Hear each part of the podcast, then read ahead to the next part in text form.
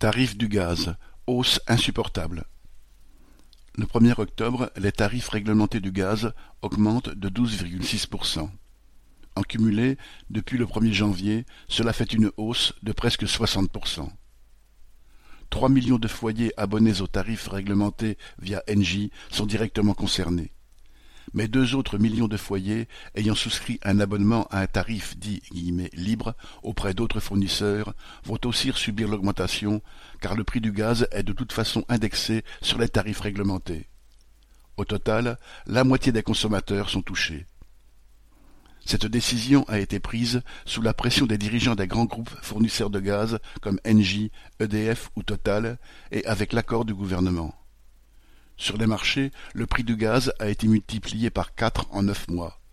Alors, du point de vue de tous ces grands groupes, les tarifs réglementés ou indexés de l'énergie augmentent beaucoup trop lentement et sont des freins au profit exceptionnel que la situation leur offre. Devant le scandale que représente cette nouvelle hausse, et alors qu'il n'a même pas fait mine de s'y opposer, le gouvernement a dit qu'il allait prendre des mesures. Peut-être qu'il suivra l'exemple du gouvernement espagnol qui vient d'annoncer la baisse des taxes étatiques sur l'énergie, le plafonnement de certains tarifs et l'annonce d'une surtaxe sur les bénéfices des fournisseurs. Mais en réalité, il ne s'opposera pas à l'appétit des fournisseurs. Il cherchera juste à laisser croire qu'il le fait tout en laissant de fait les grands groupes raqueter la population. Il n'y a que les travailleurs eux-mêmes qui pourront, par leur lutte, défendre leur niveau de vie. Pierre Royan